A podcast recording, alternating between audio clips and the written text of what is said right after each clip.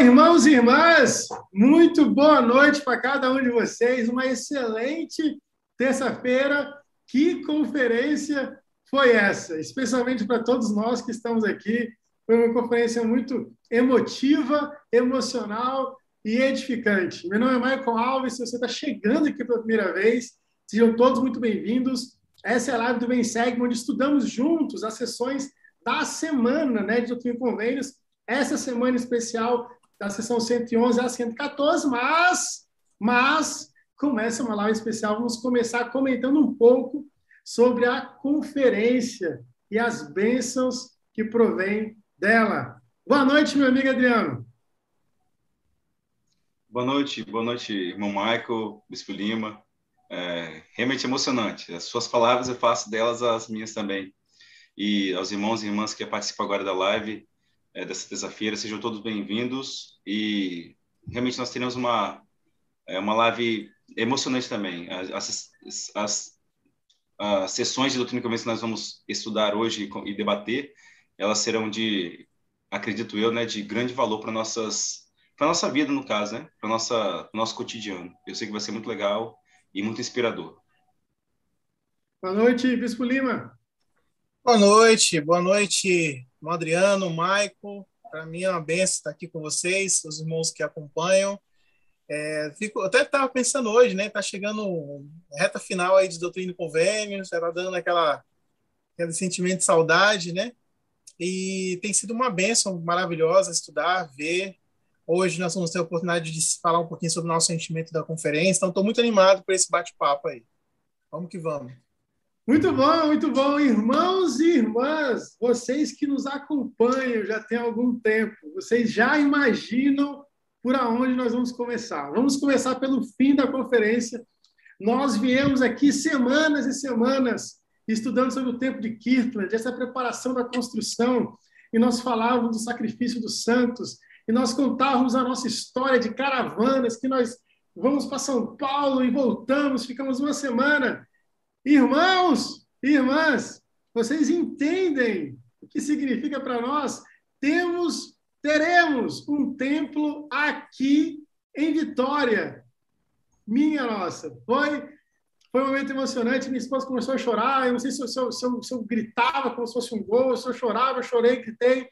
Mas vamos começar com os meus amigos. Bispo Lima, seus sentimentos. Templo em Vitória. Então, eu, assim, eu vou trazer agora um pouquinho de racionalidade, né? E por que que me surpreendeu esse anúncio? E aí o Senhor me ensinou uma lição muito poderosa com esse anúncio também. Então, é, acho que o mais otimista do Capixaba talvez não pensaria nisso, né? O anúncio de um templo em Vitória, não agora. É, então, eu cresci liderando na Igreja de Jesus Cristo e eu aprendi que a igreja ela faz algumas ações de acordo com alguns números, né? Então, por exemplo, eu tinha entendimento que para ter uma, uma, uma, um templo tem que ter um determinado número de estacas, que teria que ter um, uma quantidade de pessoas para frequentar o templo e assim por diante. Então, por exemplo, por que, por causa, por que a descrença? É porque eu tinha compreensão. Não sei se os irmãos sabem, mas a cidade de Vitória mesmo só tem uma estaca. Essa estaca aqui eu faço parte, que minha família faz parte. A Grande Vitória tem três estacas, né, que são duas estacas vizinhas e um distrito, que é o Espírito Santo, o distrito Colatina, que compõe aí essa, essa região. Fora, acho que tem um distrito de é, estaca Campos, né, que, que compõe, e o distrito de Nanu, que compõe aqui também a Missão Vitória. Então, quando você olha tudo isso aqui, o que, que eu penso? Ah, se nós trabalharmos e daqui, sei lá, uns 5, 10, 15 anos, tivermos aí mais umas seis estacas, mais umas 10 estacas, aí quem sabe nós podemos ter um templo aqui. E aí vai lá o Senhor, né? Muda todas as probabilidades e faz um anúncio desse. E aí, com esse anúncio, o que, que eu aprendi com ele? Eu aprendi que os caminhos do Senhor, a visão do Senhor são diferentes da minha, de várias outras pessoas que trabalham com a estatística, né? De, de edificação do reino do Senhor. Outra coisa que eu aprendi também é que o Senhor ele não está preocupado é, com a questão material ou o custo que essa obra vai levantar, ou se tem número suficiente, indicadores, né, para que o templo seja erguido. mas ele está preocupado é nos santos que precisam estar próximo do tempo para reforçar e renovar os convênios. Outra coisa também é que ele está preparando a Terra para o milênio, que existe essa estrutura para que no milênio, durante mil anos, templo seja construído. A gente está falando de Vitória, mas a gente viu que tem anúncios em várias regiões remotas no mundo. Na África está tendo muito templo sendo anunciado e dedicado, na Ásia e outros lugares também. Então, eu acredito que muitas dessas unidades não têm assim os pré-requisitos para ter um templo, para ter aberto. Mas o Senhor já está de olho no milênio, já está estruturando todas as coisas para que o trabalho seja feito. E aí eu aprendi assim diversas lições, meu coração está totalmente agradecido. Eu lembro que teve uma conferência que o presidente Nelson falou para a gente não é, não gritar durante os anúncios do tempo, mas assim foi foi incontrolável. Assim, a gente não eu e minha esposa, meus filhos começaram a gritar, não sabia nem o que, que era que eles estavam gritando, mas gritaram também, e a gente não ficava assim, sem saber se aquilo era real mesmo ou não. Mas foi uma benção mesmo, assim, foi uma alegria muito grande ouvir do profeta esse anúncio. Muito bom, muito obrigado. Na casa do Adriano, tenho certeza que foi muito emocionante também. Eu lembro que a Samara me ligou, chorando, perguntando: é isso mesmo? É isso mesmo? E aí, Adriano, conte para nós como é que foi por aí. Na hora, na hora parece até notícia de gravidez. Tá grávida, será? Vamos fazer esse teste de novo. É, foi emocionante. A gente, por isso que é bom esperar até o último segundo, né? Até o último segundo. Toda a conferência foi inspirada, toda a conferência ela foi, toda a conferência é. É. E eu fiquei ponderando no meio da conferência inteira, desde o sábado, né? Desde a preparação, no caso antes, de que realmente essa conferência seria diferente. A gente estava esperando alguma notícia diferente.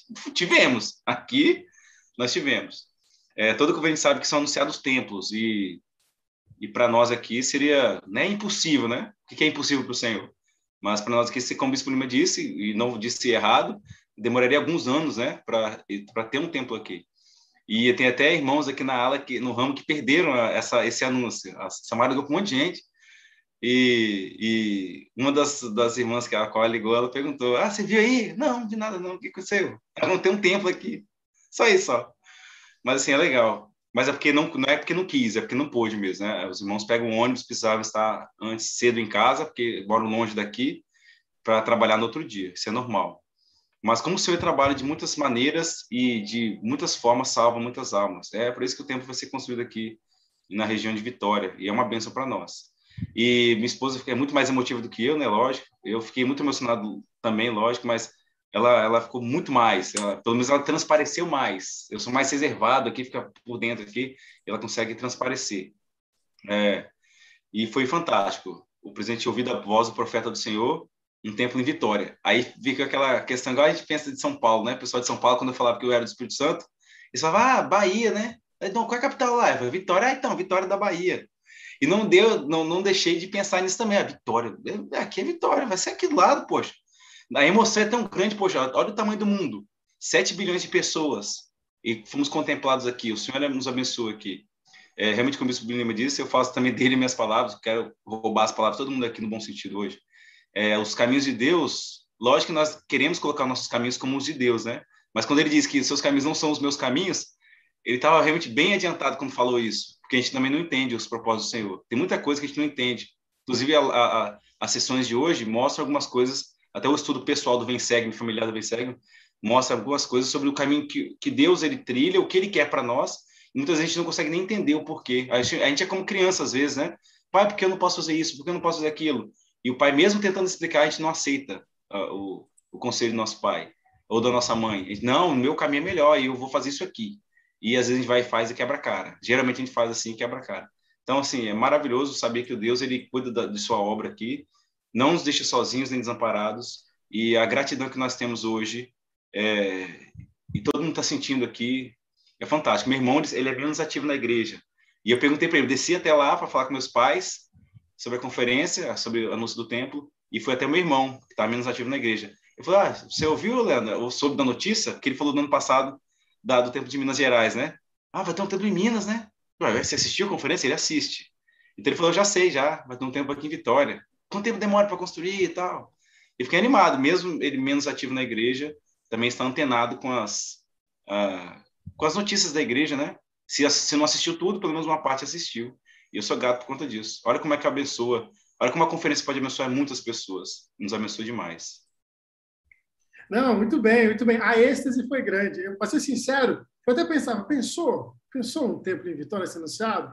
E aí o, o, profeta foi falando, né? E aí ele falou da República do Congo, aí foi numa cidade assim, em Madagascar. Eu pensei, nossa, acabou já, de assim, pouco tempo. Então, eu acho que esse em Madagascar pegou muita gente. Eu falei assim, em Madagascar, ah, acabou, é só isso. E ele continuou, e logo depois veio Vitória e veio a êxtase. Só um destaque aqui, todo mundo está bem feliz nos comentários aqui também.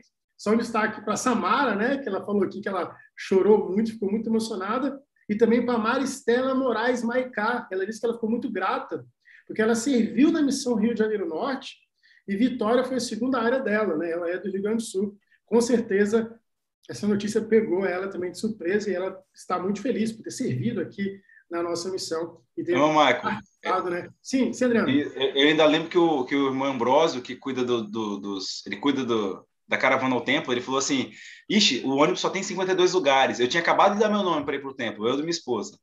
Tinha só, aí, poxa, o ônibus tem só 52 lugares, o alojamento tem 60 pessoas, cabe 60.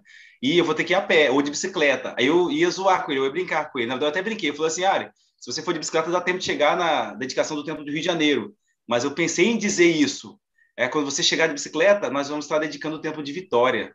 Só que eu não digitei isso, eu não digitei, eu só pensei em escrever. Aí eu coloquei Rio de Janeiro, que está lá mais visível, né, mais tangível. E eu até brinquei com ele depois, olha, eu pensei em falar isso. É, quando você pedalar e terminar de pedalar, você já chega na, na dedicação do Templo de Vitória. Foi interessante. Talvez igual o Nef, né, o Espírito encerra a sua fala para brincar com coisa tão assim sagrada, mas eu pensei em escrever ainda, né? Você vai estar na dedicação do Templo de Vitória. E aí lá, no mesmo dia, no mesmo momento, uns 10 a 15 minutos antes, que a gente estava falando lá, ele colocou no grupo do WhatsApp do distrito de que uh, tinham pouco, poucas vagas, eram quatro vagas que restavam no distrito geral para ocupar 60 vagas, né? Ou pelo menos as 52 vagas. E eu, na coragem ali, precisei colocar meu nome, ou quis colocar meu nome por meio da inspiração da conferência geral. Então, meu nome da minha esposa e foi fantástico, foi muito interessante essa essa brincadeira que não aconteceu do presidente do irmão Ambrosio e pedalando até o templo de Vitória, que agora é mais perto, né? Muito bom, muito bom. A Luciana Marinato, que também é daqui do Espírito Santo, ela falou que ela está chorando. Eu estou chorando com essa notícia até hoje. Vez ou outra me pego pensando no presidente Nelson fazendo o anúncio do templo em Vitória. Muito bem. Fora a êxtase do templo, nós tivemos também uma grande conferência, que foi um banquete espiritual. Nós gostaríamos de dedicar alguns minutos para fazer alguns comentários. Eu até encorajo vocês que estão assistindo a comentarem aí no chat o que vocês gostaram, qual foram os sentimentos, talvez até perguntas que vocês tiverem. Comentem aí sobre a conferência, discursos, enfim, fique à vontade. Bispo Lima, seus destaques da conferência geral como, como um todo. Vamos lá. É, são muitos, eu vou, eu vou tentar me concentrar numa parte, tá? É, muitos mesmo, é, gostei do 1%, gostei de sempre o, o Elder Jeffrey Holland é sensacional, Elder Bad, eu poderia falar aqui várias coisas, mas eu vou me concentrar muito na mensagem do presidente Nelson de domingo, é, que chamou muito a minha atenção, né? Eu lembro-me na missão, uma certa vez, eu, quando eu era missionário, você prestar mais atenção nas coisas, né? E eu lembro que o presidente da missão falou bem assim: o profeta vai nos falar quando Jesus voltar. Fica atento ao profeta, porque o profeta vai falar para nós. Porque o Senhor ele nunca faz nada sem revelar o seu segredo a seus servos profetas. E eu sempre assim, fiquei naquele pensamento, né? Ah, entendi, o Senhor vai falar. Essa conferência, assim, eu vou abrir meu coração. Eu entendi o presidente Nelson falando para mim, tá? Para mim, sobre esse retorno de Jesus Cristo. Foi muito explícito para mim, muito explícito mesmo. E quando é, o enfoque da mensagem dele é o templo, é, acho que daqui a pouco nós vamos saber sobre algumas mudanças né, que vai ter nas ordenanças do templo para simplificar, não para tornar ela menos importante, mas para fazer talvez com que seja alguns, algum tempo de, de, de ordenança seja reduzido para mais pessoas sejam abençoadas. A gente vai saber disso daqui a pouco. Pelo que eu entendi na mensagem dele, vai acontecer algumas coisas, já está acontecendo que a gente está sem ir ao tempo. Talvez quem já foi até já sabe que teve alguma alteração nesse sentido. Mas o que é bacana é que ele usa o exemplo do tempo de Salt Lake, que fala sobre a questão de né, se fortalecer e tudo mais, mas aí ele diz o seguinte, ele fala, ó, vocês, né, do meu entendimento, vocês têm que procurar frequentar o templo. Em que propósito? Se os irmãos, acho que a maioria aqui que assim já foi ao templo e já foi investido, né, é, no templo do Senhor. E lá, no, nos procedimentos do templo, nós aprendemos o quê? A como nos preparar para voltar ao Pai Celestial. E fazemos esses convênios sagrados dessa forma. Se eu não estou assíduo ao templo, não frequento, eu não vou estar preparado para poder passar por essa etapa. Então, o, o presente está deixando bem claro para a gente o seguinte, ó, meus filhos, né, meus amigos, né, a hora é essa aqui, nós estamos acelerando a obra. E é preciso que ajuste as vidas, que o arrependimento aconteça em menor ou maior grau, e que você esteja mais íntimo com as coisas que são feitas dentro do templo, e principalmente os convênios. E aí, para me ajudar, eu até hoje mandei para os membros aqui da ala eu fui procurar um pouco sobre os convênios que eu já fiz na minha vida, né? São vários, mas hora ou outra a gente fica assim falando, e quais são os convênios? Ah, qual foi o convênio que eu fiz dentro do tempo? Então, eu encontrei um artigo da igreja, um discurso, que fala sobre os convênios que já fizemos, né? Aí vem o batismo, vem para os dons do Espírito Santo, tem o sacerdócio para os homens, aí tem lá o procedimento né, da, da, da iniciatória, investidura, aí dentro, selamento, dentro da investidura, fala um pouquinho sobre algumas leis que nós concordamos em obedecer. É um artigo muito bacana que todo mundo tem acesso, todo mundo pode ver. Se quiser, eu posso até postar depois no grupo do WhatsApp, do, né, do nosso grupo do WhatsApp. E aí, eu, ao ler aquilo, eu comecei a fazer uma avaliação, entendendo, poxa, algumas coisas eu preciso melhorar nesse sentido. Porque eu entendi que eu só vou conseguir sobrepujar os últimos dias se eu for obediente aos convênios que eu fiz. Então, nós estamos indo para um, como eu posso dizer, para uma versão mais avançada da, da reta final. Antes era é, questão, ah, só guarde os mandamentos. Agora, não, eu preciso guardar os mandamentos e cumprir os convênios que eu fiz. E existe uma diferença nisso. Uma coisa é eu, por exemplo, é, guardar os mandamentos, né? não adulterar, é, ser honesto, tal. mas aí está falando sobre alguns outros convênios que eu prometi para o Senhor, ser testemunha dele, é, tomar sobre o nome de Cristo, é, lembrar sempre do Senhor e outros convênios que nós fizemos. Então, eu gostaria de enfocar muito essa parte. O presidente Nelson, acho que se ele pudesse desenhar, ele desenharia. Ó, o que, que eu estou dizendo para vocês é: Jesus está voltando.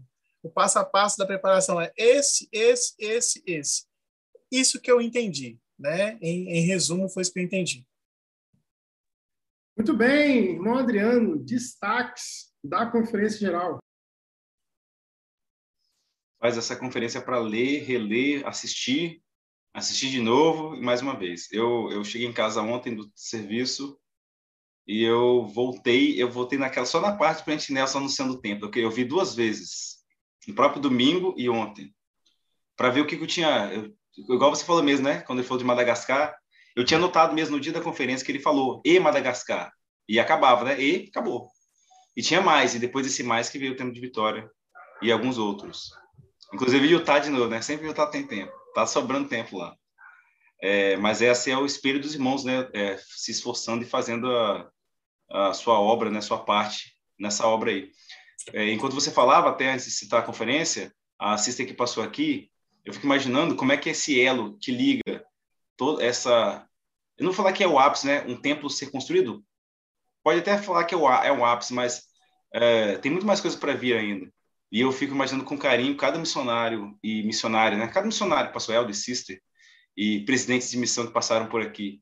O quanto que eles deixaram que não só de suor espiritual, mas de lágrimas também, de dor, de pessoas que eles vieram ajudar para retornarem à igreja. Infelizmente, às vezes, conselhos disciplinares que tiraram algumas não é que tiraram, né? Mas protegeu o nome da igreja, protegeu os inocentes e serve para salvar aquela alma que está arrependida. E o tanto de almoços que os irmãos e irmãs se esforçaram em dar para os missionários, ou seja, para recarregar as energias deles, é, nesse caso físicas, e também ajudar a recarregar as energias espirituais. Então, todo mundo tem esse dedinho nesse tijolinho do templo, todo mundo tem esse, esse, esse um dedo nesse no, no nosso perseverar até o fim. Ou seja, cada mensagem, cada porta que bateram, cada porta que foi batida na cara também, isso tudo tem faz sentido é, com respeito a. E eu, deixa já assim, eu falo por mim mesmo, lógico, eu falo por mim mesmo, tá? Por minha família, mas também eu, eu sei que eu falo também por muitas outras pessoas que estão nessa live hoje. é, o, o, agradecimento pelos almoços que não caíram, mesmo às vezes cai, às vezes outro, infelizmente precisa, é, não é que precisa, né? Algumas coisas acontecem que infelizmente cai, mas os almoços ou até às vezes as jantas, as noites familiares que nós despendemos com todo amor e carinho, às vezes até a última compra do mês, né? A última, sei lá, a última comida que tem ali na dispensa para os missionários alimentando os servos de Deus que estão aqui para trazerem almas a Jesus Cristo. Lembrando que eles são professores do Evangelho, né? Nós que realmente devemos também trabalhar com eles, junto com o Senhor, e levar pessoas até eles para que eles ensinem. Melhor ainda, nossa família e nossos amigos. Eu lembro do discurso do Elde, do Elde Utdorf. Ele disse aquela pesquisa, né, que soltaram pessoas em determinado local, numa floresta, e elas andaram em círculo em determinado momento. E eu fiquei, na hora, quando ele falou de círculo, eu lembrei, do plano de salvação em tudo, né, mas a voz do profeta. É, quando eu fui missionário de ramo já há algum tempo atrás, no manual dizia assim: nós, nós exercitamos o livre-arbítrio. Imagina que você está numa floresta e essa floresta é muito densa, você não vê nada. E você não sabe para onde sair. Se você olhar para cima e tiver gente falando com você, você sabe, como qualquer pessoa sabe, que você está exercendo o seu arbítrio. É, você não perdeu o seu arbítrio ouvindo aquela pessoa que está lá em cima. É como se fosse profeta, né? Ele tem visão melhor, porque ele vem mais, ele vem em cima da floresta. Ele sabe onde está a saída. Então ele vai te dizer a diretriz, vai dizer o caminho a seguir. E você não tem menos arbítrio por seguir o que ele está dizendo. Pelo contrário, se aquela floresta é densa, você não sabe para onde ir, é por isso que serve a voz do profeta. Então ele diz que nós sozinhos ali no meio do mato, a tendência é andar em círculos. Então olha como é que o caminho do Senhor, o evangelho do Senhor, é, embora é um círculo eterno, segue em linha reta para a salvação. E isso me chamou muita atenção, esse discurso do Utdorf. Fora dizer também as questões, os discursos que falaram sobre provações e dificuldades, um 70 que eu não vou lembrar o nome aqui, mas com certeza eu vou, reler e ver muitas desses discos dele, que ele diz que ele provavelmente não vai viver muito tempo nessa terra, que ele tem um, um tipo de câncer e é difícil de curar, ou seja, é impossível, né? Humanamente falando, lógico que tudo é possível aos olhos de Deus, mas ele já entende, né, a sua, a sua, o seu caminho aqui na Terra. É, não deixamos de citar ou de ver de novo o, o citações do Elder Maxwell, né, Cornos 12, falecido Elder Max, faleceu de leucemia, se não me falha memória, aos 76 anos de idade.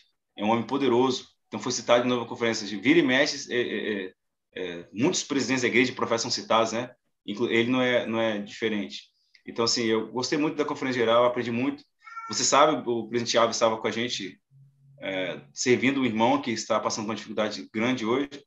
E o hino que nós cantamos para ele naquele dia, que é um hino muito simples, né? Eu sou um filho de Deus, foi cantado na conferência. E os dois discursos próximos daquele hino falavam de, de provação e dificuldade.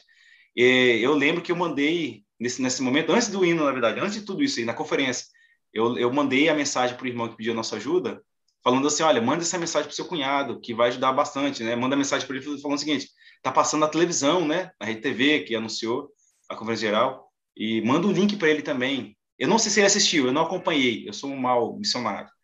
Eu não sei se acompanhei, eu não sei se ele, se ele assistiu, mas se ele assistiu, eu tenho certeza que ele foi tocado pela mensagem e de alguma forma está, foi inspirado.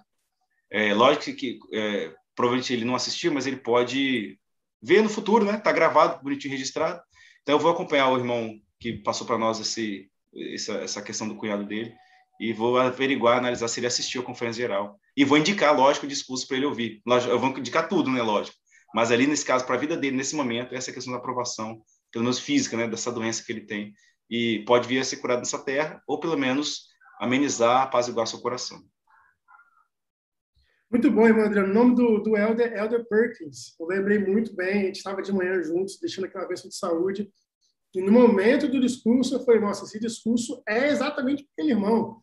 Né? E que benção poder estar lá, poder ouvir esse discurso do Elder Perkins.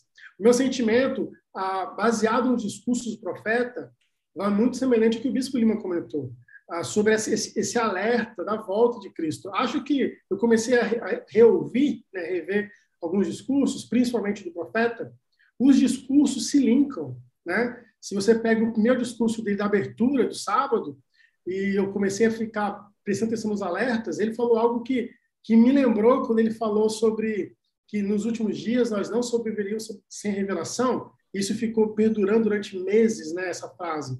Ele inicia com a alerta sobre o conhecimento de Deus. Era muito parecido com aquela alerta da revelação. Ele fala, olha, o conhecimento de Deus vai ser importante nesses últimos dias. E aí me, me relembra muito a fundação do templo, que ele vai dizer lá depois no domingo, né?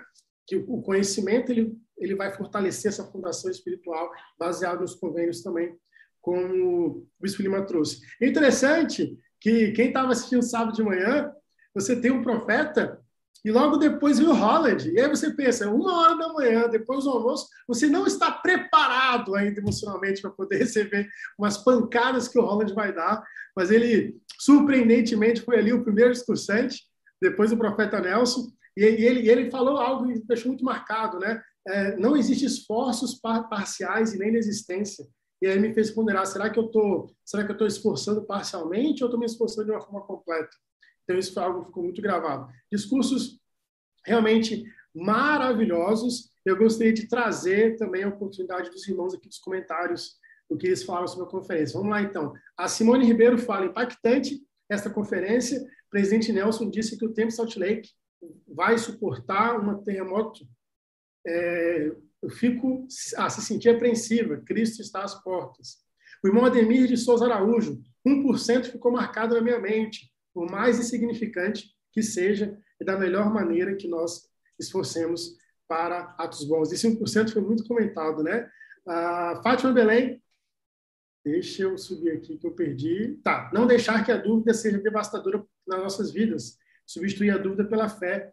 Ah, não lembro quem falou, ela disse. Se da graça, irmão, eu tive o mesmo sentimento de que logo, muito mais perto do que imaginamos, ele falou para os jovens adultos solteiros procurarem um companheiro ou companheiras para casarem.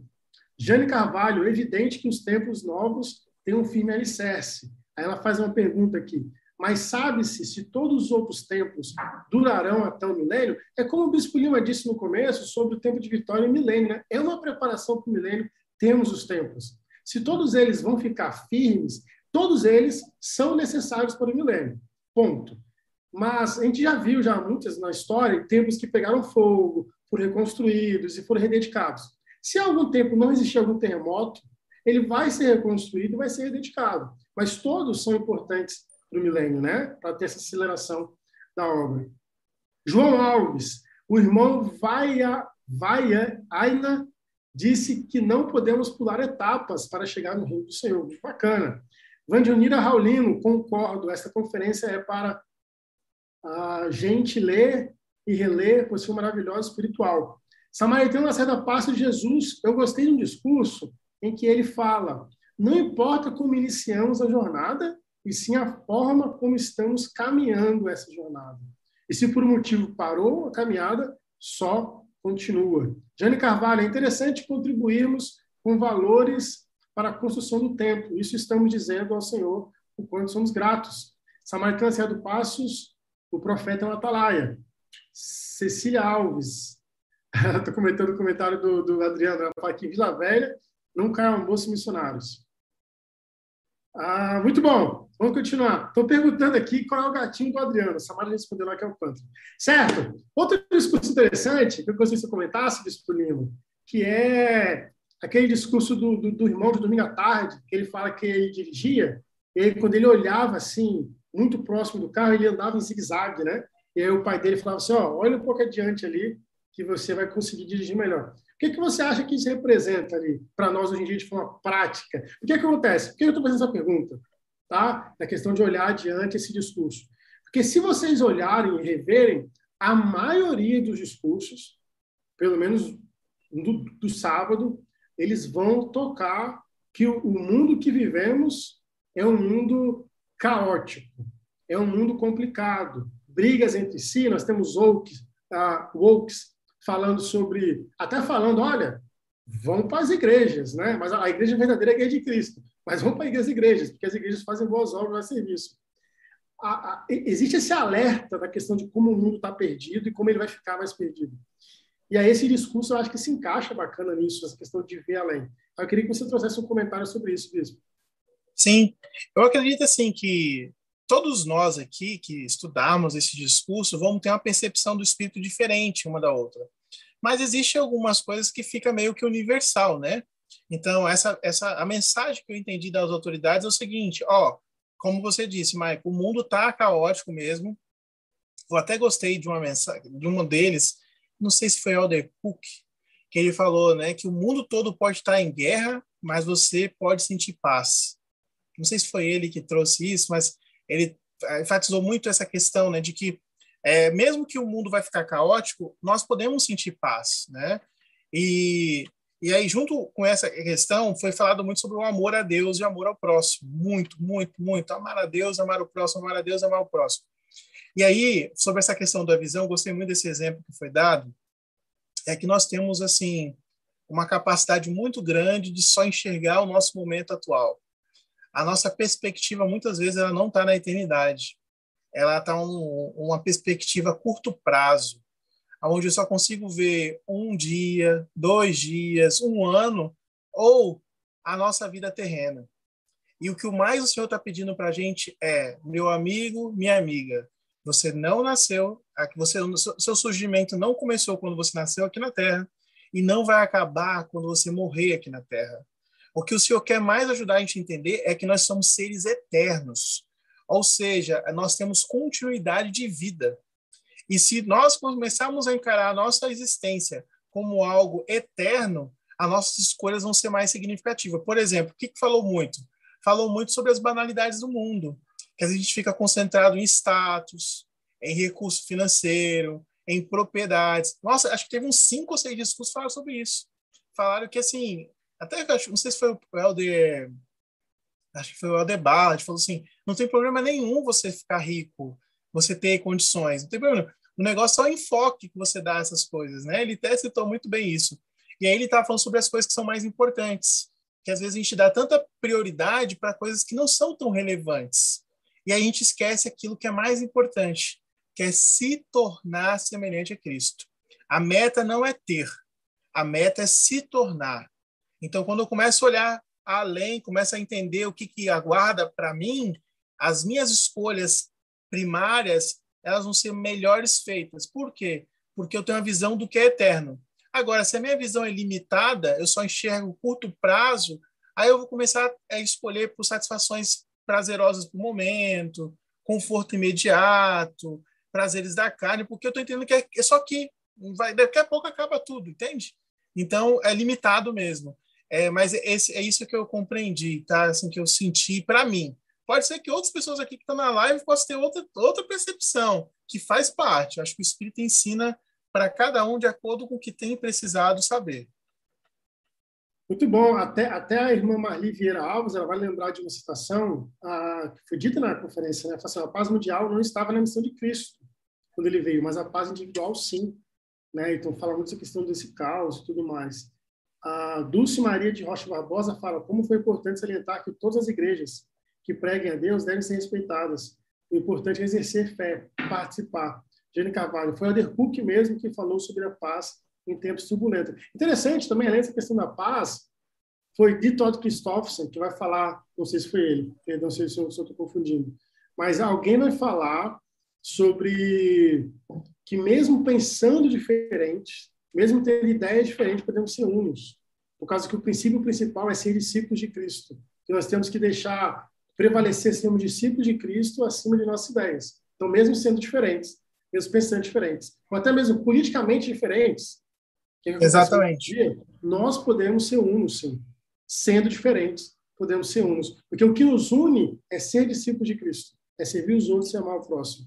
Muito bom também esse discurso. É, é que a gente muito, percebe muito também, Michael, a gente percebe sim. também, por exemplo, que dentro do cristianismo é, existe muita divisão, né? Existe muitas, assim, é, o, cristian, o cristão briga contra o cristão. Então faz muito sentido a gente ouvir isso, porque, assim, as denominações tornaram ramificações políticas e cada um depende, defende o seu né, clero, defende suas ideologias. E aí nós estamos falando que nós estamos numa linha a mais do que isso. Primeiro é Cristo e seu exemplo dele, que qualquer pessoa pode ser o exemplo de Cristo. Está lá na Bíblia. A maioria das coisas que ele foi e que ele fez. Agora, a gente tem que, é claro, né? É, nós devemos buscar as ordenanças e os convênios que Jesus Cristo proporciona. No entanto, se a gente se fechar no cubículo, né, e achar que só isso é suficiente, não é. A gente tem que fazer o mundo né, ser um lugar melhor ou onde a gente, a gente vive ser um lugar melhor. Então, e olha só que interessante, né? Você trouxe aí a palavra cristianismo e o Helder Anderson ele deixou uma profecia na conferência. Ele falou assim, olha, os, os irmãos cristãos, ah, eles olham para a gente com ceticismo, né? Mas à medida que nós usarmos o nome real da igreja, eles vão nos olhar né, com bons olhos. Eu, eu vejo aquele, aquele parte discurso como uma profecia, realmente, que o apóstolo Ederson deixou ali conosco. Irmão Adriano, você quer comentar um pouco sobre o discurso do Ederson? Que foi um discurso bem impactante também sobre o nome da igreja. É, há pouco tempo atrás a gente usou né, esse discurso do Presidente Nelson em 2018 para os discursos do domingo, sobre a questão de usar o nome da igreja, né? É, e podia parecer algo simples demais. Eu já vi essa coisa, essa questão ser simples demais, mas sua visão vai se abrindo com o passar do tempo. Como foi profética essa essa a demonstração do presidente Nelson? E ele disse que ainda muitas pessoas, muitos blogs da igreja não vão querer, não, não tiraram o nome, né? Não quiseram tirar seus nomes. Ah, mas já é uma marca da igreja, já mormon.com, né? mormon.org, o LDS. Só que é muito mais do que isso. Ele mesmo disse que quando a gente deixa o nome da igreja de lado, o nome verdadeiro, o nome correto da igreja de lado, e cita apelidos, nós estamos denegrindo a expiação de Cristo, nós estamos passando por cima da expiação de Cristo. Lógico nós é, honramos Mormon, nós honramos os santos dos últimos dias, mas alguém maior do que Mormon, que os santos dos últimos dias, é Jesus Cristo. Então ele diz que toda vez que a gente tira o nome da igreja, tira o nome de Jesus Cristo da igreja como nós estamos, a igreja Mormon, ou a igreja dos santos últimos dias, nós nós retiramos aquele que é o mais importante de tudo. É, e o que ele fez de mais importante, que é a expiação, nós tiramos Jesus Cristo. Então, um profeta do Senhor querendo nos, nos ajudar a santificar realmente o nome do Senhor, é, não só em obras agora, no caso, mas em palavras também, não retirar. As pessoas perguntam assim, vocês são cristãos? Vocês são cristãos mesmo? E olha o nome da igreja, olha o tamanho do nome da placa, assim, tem a placa da igreja o nome, a igreja de Jesus Cristo, grandão, e dos santos últimos dias. É, não, não vou falar que é inadmissível alguém falar isso, mas se alguém fala isso, que vocês acreditam em Jesus Cristo, com esse nome de todo tamanho nas placas da igreja, alguma coisa de errado a gente está fazendo, e de muito errado. Até nesse próprio discurso do, do presidente Nelson, em 2018, é, dois, não sei se foi dois apóstolos, mas duas autoridades gerais foram a uma rádio é, e falaram, né? Ah, nós somos a igreja de Jesus Cristo dos santos dos últimos dias. E ele, ele e o radialista falou assim, o apresentador, poxa, é um nome grande, né? tipo assim, meio que dá uma ideia de abreviar, né? É um nome grande, é, mas é um nome dado pela, pelo próprio Salvador Jesus Cristo. Então, ah, opa, então se é o um nome dado pelo próprio Salvador Jesus Cristo, temos o orgulho e honra de dizer o nome completo, a Igreja de Jesus Cristo dos Santos dos Últimos Dias. Isso ia ser fantástico demais. É, é, é... Meu filho chegando de novo. Quer sair. Mas, assim, é, e ele aplicou isso na vida dele, viu é, isso sendo aplicado na vida de outras pessoas. Aí tem a foto né, da, da menininha abraçada com a professora na escola. Ah, você é da igreja mormon, né? Não, professor, sou da igreja de Jesus Cristo dos Santos de Não, é igreja mormon. Não. A igreja. E a, e a, a professora acabou gostando dessa ideia, né? entendendo melhor. Jesus Cristo é o nome que vai salvar a humanidade. E ela foi baseada na igreja. E muitos outros momentos que vai isso vai acontecer. Eu acho que a gente precisa, às vezes, defender, né? Às vezes, defender. É, tá disposto a sempre defender o bom nome da igreja. E com todo o carinho e respeito do mundo, dizer: olha, é um, é um título que as pessoas deram para a igreja. Mas o nome da igreja não é da igreja dos mormons e nem a igreja dos santos dos últimos dias, não. Ela é a igreja de Jesus Cristo, dos santos dos últimos dias. Esse nome foi dado pelo próprio Salvador Jesus Cristo. E é aquele que nós servimos e honramos. Respeitamos e, e reverenciamos Joseph Smith, respeitamos Mormon, respeitando, respeitamos o profeta e tudo, mas essa igreja não é deles, né? É, ou não é só deles, ela tem um dono principal, que é Jesus Cristo. E mas também, né? Por isso que vem, são os últimos dias, somos nós. Ou seja, tem o nosso nome no, no, na igreja e tem o nome de Jesus Cristo. Só que tem alguém na prerrogativa maior. É, é o nosso Salvador. E é fantástico. E só voltando aqui em parte a questão do, do de olhar para no futuro para a fé, eu lembrei de Alma 5, eu tive que abrir aqui e procurar, não sabia qual versículo que tinha, mas a Alma fala assim para o povo de Zaraema, e serve para nós também, né? É, exerceis fé na redenção daquele que vos criou, olhais para o futuro com os olhos na fé, com os olhos da fé, e vedes esse, esse corpo mortal levantado em imortalidade e essa corrupção levantada em corrupção, para apresentar-vos diante do diante de Deus e seres julgados de acordo com as obras feitas no corpo mortal. Olha, então a alma está querendo lembrar assim, olha, lógico que a gente tem que viver cada dia, basta cada dia o seu mal, né? Lógico que a gente tem que viver um dia de cada vez, mas com a esperança em Jesus Cristo. A esperança em Jesus Cristo nos motiva a fazer muitas coisas, nos ajuda a fazer muitas coisas. A falta de esperança nele nos traz a desilusão e, a, e, e o querer parar ali. Ou seja, de acordo com os profetas modernos e alma, nós temos que olhar para o futuro já vendo nossos corpos imortalizados e nossa, com a esperança, né? De ver nossos corpos imortalizados e nós na presença de Deus. Nós temos que viver com essa, com esse sentimento no coração. É, a despeito do que acontece aqui na Terra, a despeito de nossos erros, nossas caídas, quantas vezes de cair tem que levantar. Então, o ponto é esse: a gente tem que olhar para o futuro, acreditando na redenção de nossa alma. Porque se a gente não acreditar nisso, como Paulo diz, né? Se esperamos que só para essa vida, só para aqui agora, nós somos os mais miseráveis de todos os homens. E mulheres também, lógico. Então, temos que esperar Cristo também agora e depois, para a redenção final. Muito bom. Muito obrigado, Diana, por acrescentar. Só para a gente poder terminar essa parte da live, deixa eu ler alguns comentários. Nós temos aqui a irmã Marli Vieira Alves, que, que ela está lembrando que quando meu esposo está dirigindo, ela, ele vê ao longe, ele fala que assim ele anda mais e vê ao longe os buracos e perigos. No caso, é ampliar a visão. Muito bom. João Alves fala, Bispo Lima, como bispo, essa é a visão. Pensar na frente para fazermos escolhas excelentes. Agora é ajudar a todos a terem essa visão. A Marli Vieira Alves ela vai falar que o Elder Holland, eu concordo com sua opinião, desde que seja igual à minha. É interessante do esse discurso do Holland foi muito bom. Minha esposa até se emocionou com a história. É, até me corrija, na verdade eu nem sabia que ele era finlandês ou não. Mas ele fala que o pai dele teve aquela treta lá da Finlândia com a Rússia e os finlandeses deixaram, né, os russos. Foi muito emocionante também. E eu não sabia que ele era finlandês ou se ele é descendente finlandês. Então, muito bacana também. Ela lembra aquela frase que ficou marcada, eu vi várias vezes em rede social, o homem não morreu por mim, mas Cristo sim. Sérgio Roberto Pereira fala, Elder Branch, dos 70, Bálsamo de Gileade, a morte conveniente para o plano de Deus. Se tiver tempo, fala um pouco a respeito. Muito consolador. Não sei se todos lembram, mas desse, desse discurso do Elder, do Elder Branch, ah, tem uma frase que eu até anotei, estou vendo aqui nas minhas anotações, ela fala o seguinte, ó, o Salvador pode curar mais do que alguma deficiência física, ele pode curar o nosso coração. Ah, o Salvador pode curar feridas físicas e espirituais.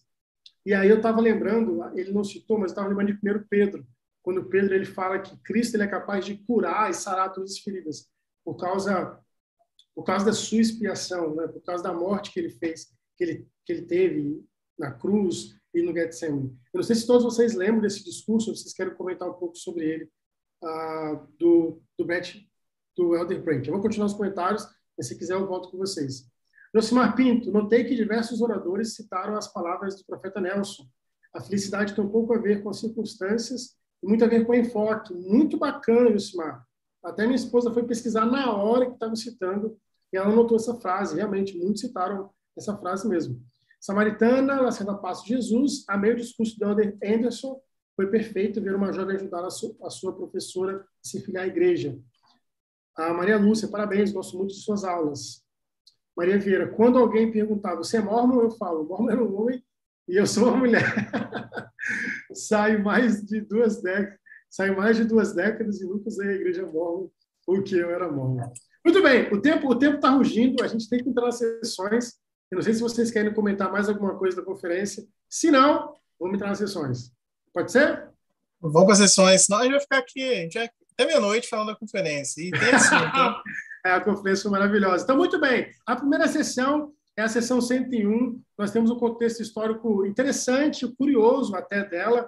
É, ao construir o templo de Kirtland, o foi feita uma dívida enorme. Né? Então, o profeta e a igreja ficaram muito endividadas, e aí apareceu alguém e falou: olha, tem um tesouro, né? tem um dinheiro ali naquela cidade de Salem, e o profeta fez uma comitiva para poder ter lá, Joseph, Sidney, uh, Oliver e Hiram, e lá eles não acharam esse tesouro. Né? Interessante que, que Doutrina e Convênios, Deus falando, né? Cristo falando, para eles não entender como um fracasso, eles não ter achado esse tal de dinheiro. Porque outros tesouros tinham ali. Acho que é o versículo 10 vai falar, pois há, pois há mais de um tesouro para vós nessa cidade. E eles converteram, quer dizer, eles pregaram, e o Espírito Santo converteu muitas pessoas que foram importantes para a história da igreja posteriormente. Não conta no prefácio aqui, do contexto histórico, mas lá em Salém, enquanto o Oliver estava andando na cidade, eles chegaram a ver uma, uma ruína de um convento católico.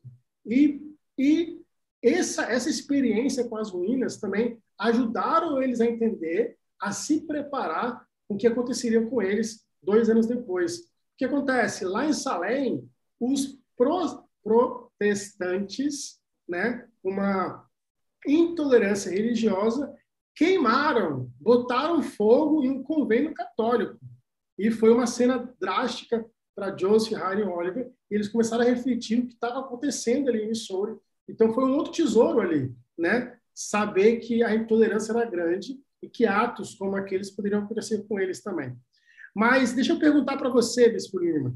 Esse 10 fala o seguinte: pois há muito mais tesouro para a vossa cidade. Algum momento na sua vida ou de alguma experiência, você se preparou para obter uma bênção ou para conseguir algo e o Senhor foi lá e te deu uma bênção também, mas algo que você não pensava, não imaginava? Sim, eu digo que diversas vezes, né? É, nós temos, assim, muitas vezes o entendimento que nós sabemos o que é melhor para nós e até o que, como Deus pode nos abençoar. Muitas vezes a gente diz para o Senhor qual seria a bênção que nós precisaríamos, né? E como ela tem que chegar, o tamanho, metros quadrados, tudo mais. E depois de um tempo, é claro, a gente vai tendo as experiências, a gente começa a entender que Deus tem um maior entendimento para nossas vidas. Mas antes disso, eu já tive experiência assim é, de não perceber esses tesouros na minha vida, né? É, às vezes até murmurar, se queixar, é, dizer o quanto faltava algumas coisas e não perceber o que sobejava, né? Aquilo que sobrava também para minha vida. E acredito que a nossa vida hoje, minha vida hoje, atualmente, tem acontecido muito disso, né? É, eu, eu tenho se, esforçado para ser mais humilde nesse sentido, de tentar reconhecer os tesouros que o Senhor tem para mim, para minha família. É, e parar de comparar o que, que o mundo diz que são esses tesouros, né? Porque é o que está acontecendo ali. Para aquele a primeira presidência ali, né? Aqueles homens, aquela comitiva, é, eles tinham especificamente o que era tesouro e como resolveria os problemas deles, né? Era era questão financeira mesmo. E o Senhor mostrou de uma forma diferente.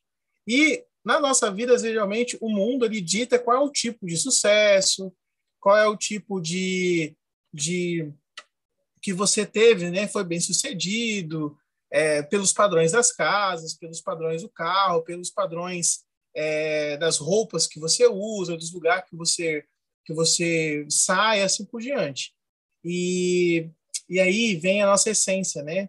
De que o Senhor ele ensina aqui que tem muita coisa que Ele tem para nós, mas não, às vezes não vai ser do jeito que nós imaginamos. Eu gosto muito de lembrar do, do exemplo do livro de Mormon, que quando Nef e seus irmãos empreendem né, o trabalho de lá buscar as placas, é, acredito que talvez na cabeça deles passava lá, né? Nossa, vamos chegar lá e vamos botar o pé na sala de Labão e ele vai cair por terra e vai dar as placas para nós. Ou os filhos de Mosias, né, quando foi fazer a missão entre os lamanitas, pensassem, nossa, nós somos tão poderosos aqui que nós vamos chegar lá e vamos invocar o poder de Deus, vai cair um raio e eles vão se converter. Mas foi o contrário, eles foram para a prisão, foi chicoteada a maioria deles e tudo mais. Então, muitas vezes a gente acaba se frustrando pelas bênçãos do Senhor não parecer como a gente imagina que deve ser. E aí a gente, às vezes, a nossa fé é abalada. Porque não é porque Deus não nos abençoou, é porque Ele não nos abençoou do jeito que a gente imaginava que Ele iria nos abençoar. Não que está errado, mas acaba criando uma frustração. E a gente, às vezes, não consegue perceber as coisas boas que acontecem. E aí passa despercebido. E a gente acaba não, não colhendo né, esses tesouros que o Senhor tem para nós. Muito bacana. Irmão, irmão Adriano, somando com o comentário do Bispo Lima e, e lendo o próximo versículo, que é o versículo 11, vai falar o seguinte: Portanto, sede prudentes como as serpentes, mas sem pecado, e ordenarei todas as coisas para o vosso bem, tão depressa quanto fordes capazes de recebê-las. Amém. Olha só que interessante aqui. Aqui tem uma. Cristo fala algo muito interessante sobre receber bênçãos, porque às vezes a gente, a gente ora, a gente pede, a gente jejua, e muitas pessoas, muita gente vai pensar, ah, as bênçãos vão chegar no tempo do Senhor, no tempo do Senhor, no tempo do Senhor. Mas Cristo está deixando bem claro aqui, olha, as bênçãos estão disponíveis, né? Ela vai chegar tão depressa quanto você for capaz de receber. Ele está jogando a responsabilidade para nós, para receber as bênçãos. Olha, se você for capaz de recebê-la, eu vou te dar essa bênção. Irmão Adriano, o que a gente pode aprender com essa, com essa verdade que Cristo deixa aqui para a gente no versículo 11? é, infelizmente, isso é do ser humano. Eu, eu, o Bispo Lima falou algo fantástico agora. Se você tiver uma inauguração de um supermercado, de uma farmácia, de uma ponto de venda, é, é óbvio que para como a propaganda é a alma do negócio, todo mundo vai se esperar assim, nossa, nossa. Imagina os judeus esperando um filho de Deus nascer aqui na Terra, como deveriam esperar? Teve o sinal, teve a estrela, teve os seis magos chegaram ali, teve, teve profecias, os anjos vieram cantar, mas o público foi seleto, não foi todo mundo que viu. Mas não foi para todo mundo? Com certeza foi para todo mundo, mas poucas pessoas estavam antenadas ali.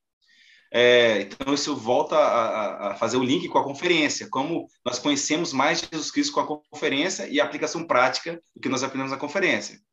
É, o povo judeu, até hoje, é, na Páscoa judaica, eles, eles deixam um local reservado para Elias, o profeta. Tem um local, eles sentam à mesa, né, geralmente no chão, né, mas sentam no local e tem um local separado, preparado para ele. Elias, o profeta, já veio. Já veio se não me falha, mas foi em 1936, né, tempo de Kirtland, aceitando, é, dando as chaves né, da, do selamento né, da, dos pais aos filhos. Os judeus esperam Elias até hoje. Elias já veio, né? É, com, com Jesus Cristo. É, esperavam, né, provavelmente o nascimento de um Salvador que destruiria os romanos e daria de novo poder para os judeus. E não foi bem assim, ou seja, realmente não é como a gente imagina. Tem muitas bênçãos que nós já que nós temos, tem muitos que você já pediu e já tem aí, eu tenho certeza, tem muitas vezes eu pedi, o Bispo Lima, você, muitos irmãos que assistem a live aqui, irmãs que assistem a live, já tem, só que esqueceram de agradecer ao Senhor. Esqueceram de falar assim, ih, Senhor, eu já tinha pedido isso mesmo, faz tempo que o Senhor me entregou, e como um dos nove leprosos, eu não voltei para te agradecer. Ou seja, às vezes nem tudo é como a gente quer, mas é o que a gente precisa. Deus, ele dá o que você precisa, ele sempre dá, ele sempre dá. Não é...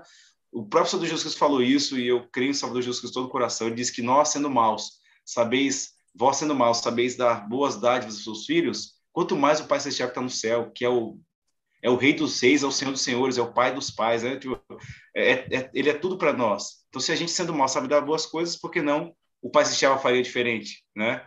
É, não faria. Então, esse é o ponto. Às vezes nós é, esquecemos de agradecer a Deus pelas bênçãos que a gente já tem.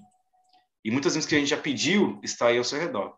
Faça um esforço mental e espiritual para ver se se, se, muita coisa que você pediu, lógico, tem muitas coisas que a gente precisa ainda ter, talvez uma saúde restaurada, um membro da família que volte para a igreja, que seja, mas muitas outras coisas que a gente já pediu, é, está aí, está do seu redor, está do seu lado, ou talvez até dentro do seu coração, mas está aí. Então, nos esforcemos então a agradecer mais ao Senhor sobre isso, é, reconhecer mais a mão dele, sermos menos, eu sei que a gente é às vezes, mas sermos menos lá mãe Lemuel e ser um pouco mais como Nef, San, Jacó, é, ter os olhos fixos na glória de Deus e agradecer mais talvez fazer mais orações agradecendo que pedindo. Eu sei que ele vai dar o que a gente quiser, no tempo dele, lógico, mas experimentemos agradecer mais do que pedir. O Senhor, ele é um pai bondoso e eu não sei se ele fica agradecido, né, se ele fica grato e, e feliz quando, quando o filho só pede e não faz nada por merecer. Ou não faz nada para mostrar que porque me chamar Senhor e não fazer os que eu mando. Muito bem, obrigado, irmão Adriano. Então, continuando, a sessão 112 é uma sessão que o contexto é o seguinte: a treta está rolando muito solta na história da igreja.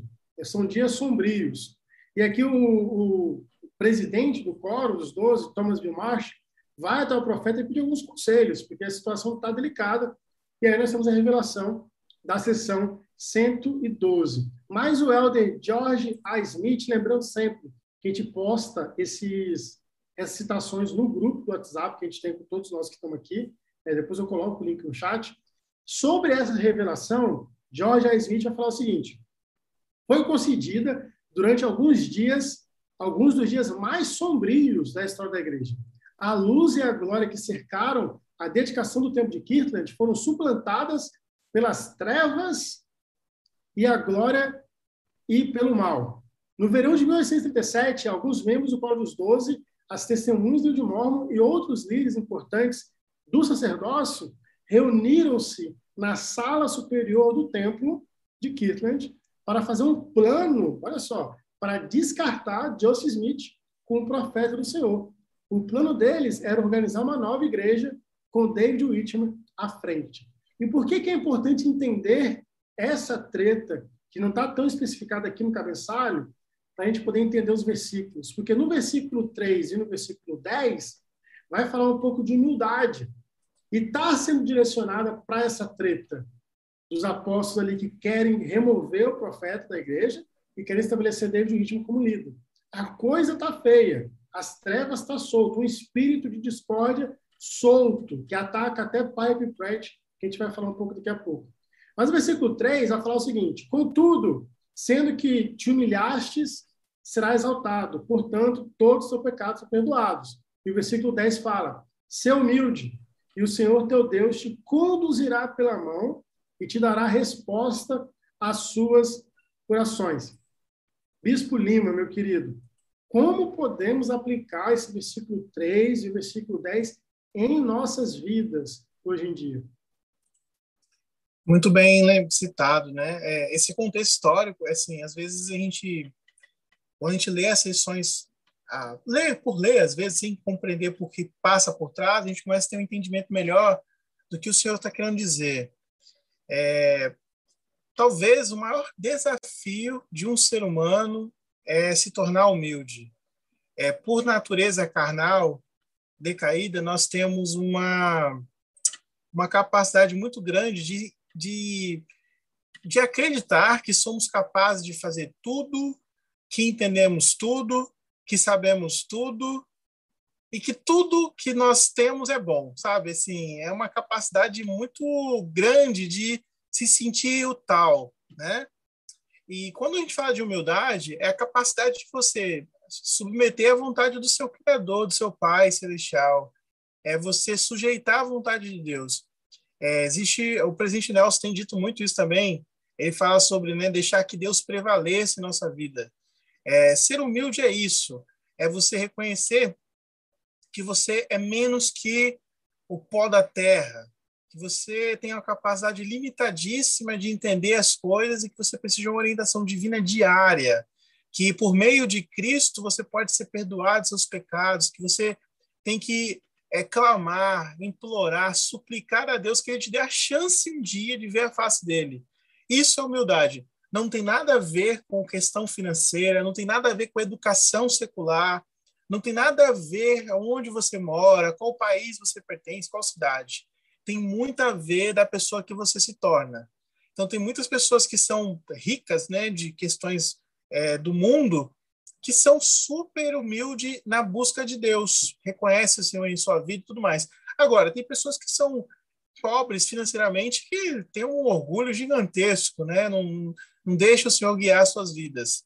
Eu até compartilhei hoje, eu estudando sobre isso é, mais detalhado, né? Eu até estava procurando algumas coisas, encontrei algum discurso falando sobre a humildade, que é um atributo de Cristo. Inclusive, no Pregar Meu Evangelho, capítulo 6, fala sobre isso, e lá tem, tem, já até falei aqui, já tem uns exercícios que eu gosto muito de fazer, que são os exercícios é, de uns exercícios que você avalia, né? Como que você está em alguns atributos.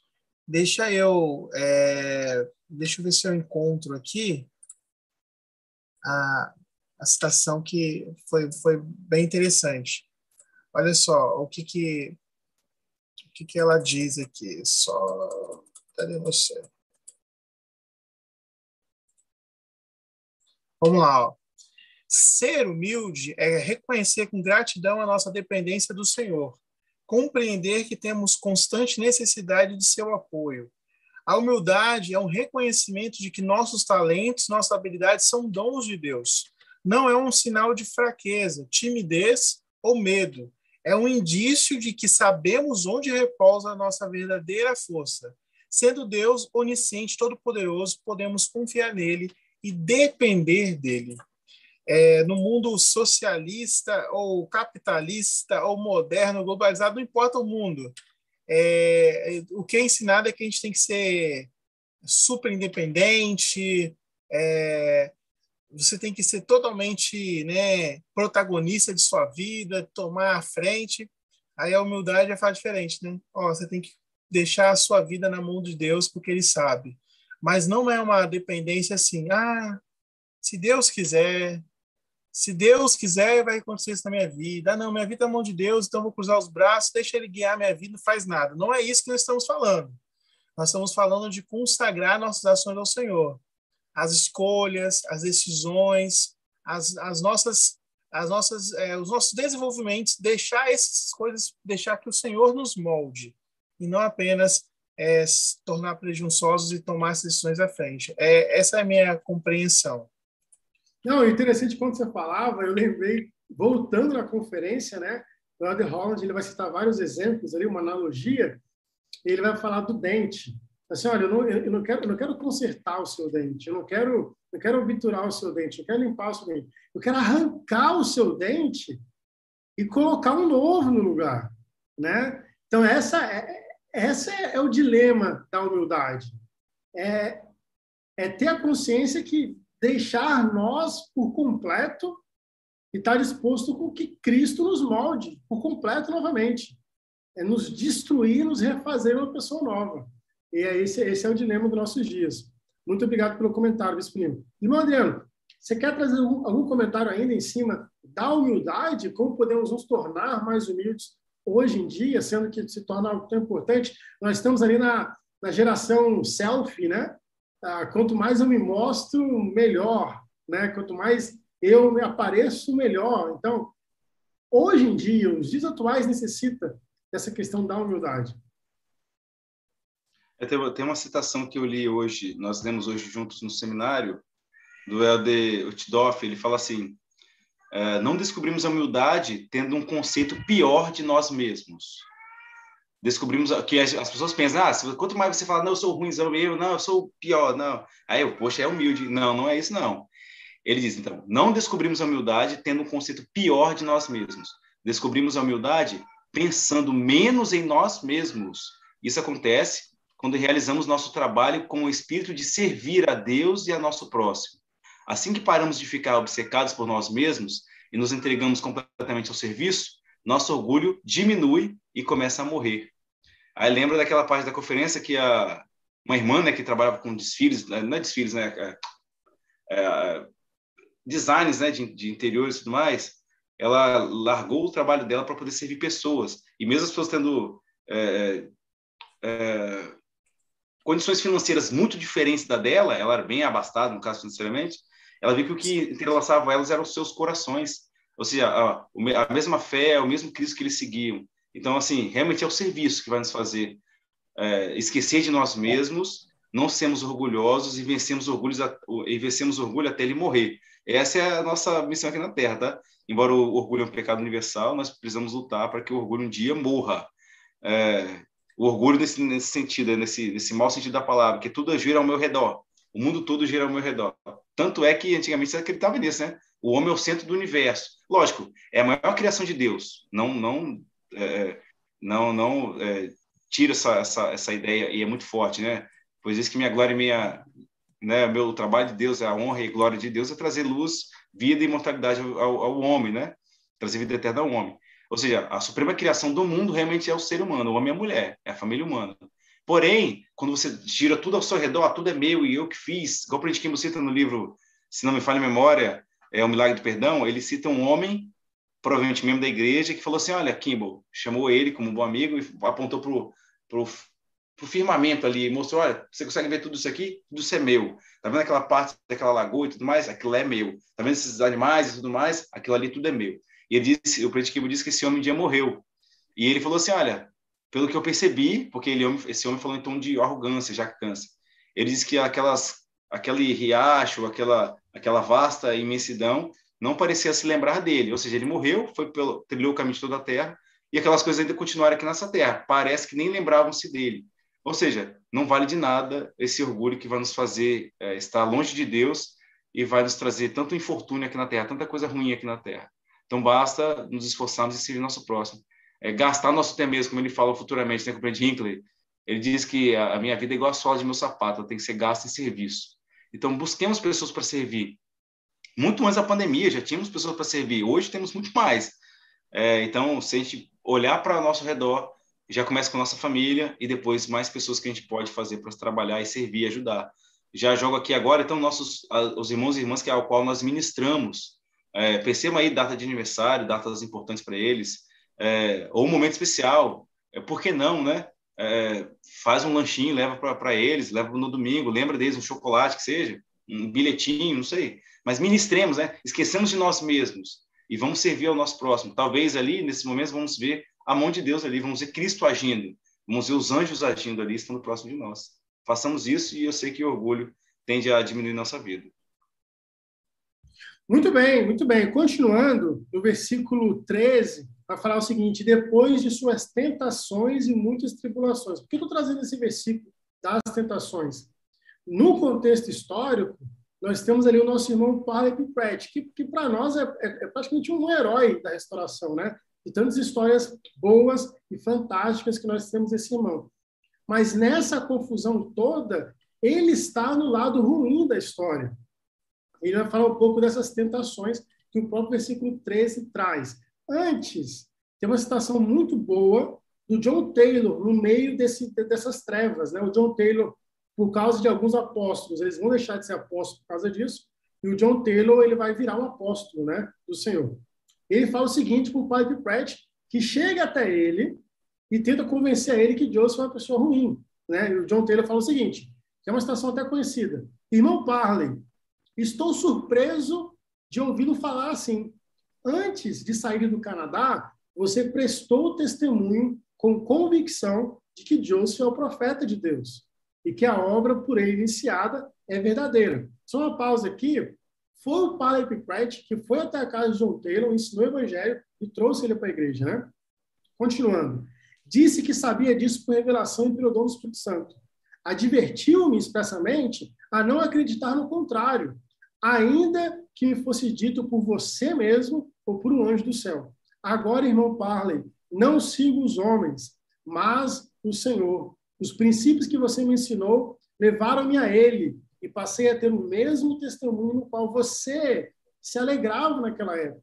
Se esta obra era verdadeira seis meses atrás, é verdadeira hoje. Se Joseph Smith era um profeta naquela época, é profeta agora.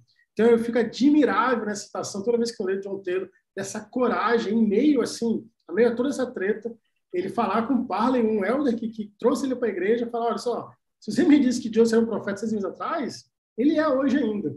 Depois da confusão, depois de tudo estar tá se resolvendo, o próprio Parley Pet vai falar o seguinte, por volta dessa época, depois que voltei do Canadá, houve choques e discórdia na igreja em Kirtland. E muitos se afastaram e se tornaram inimigos e apostatas. Houve também invejas, mentiras, contendas, divisões causaram muitos problemas e tristezas. Por tais espíritos também fui acusado, mal interpretado e abusado.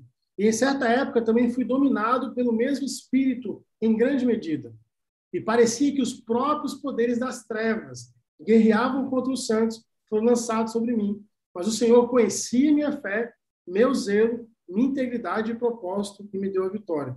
Procurei irmão de ossos em lágrimas e com o coração quebrantado e o espírito contrido, confessei o que havia errado de espírito, murmurei, fiz ou disse algo errado. Ele francamente me perdoou, orou por mim e me abençoou.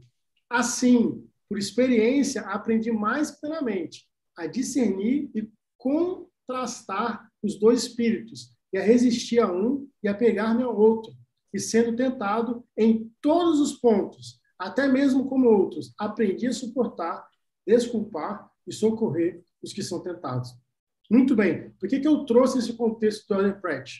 Porque no versículo 13 vai falar depois de suas tentações. Suas tentações. E aqui ele vai falar o seguinte, que ele aprendeu, aprendeu a resistir o espírito ruim e se apegar ao espírito bom. E mesmo sendo tentado em todas as coisas, ele aprendeu a suportar.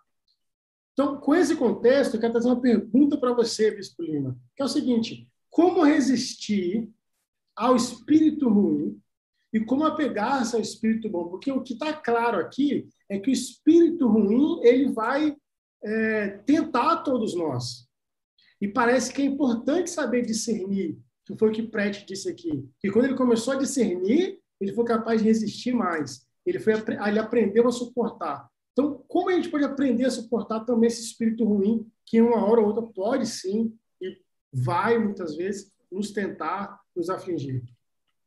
Excelente pergunta, Mike. Obrigado por trazer essa introdução para a gente, para até entender como chegamos a essa questão? É, o que, que a gente precisa ficar bem entendido é que existe um ser que tem a tomada de decisão.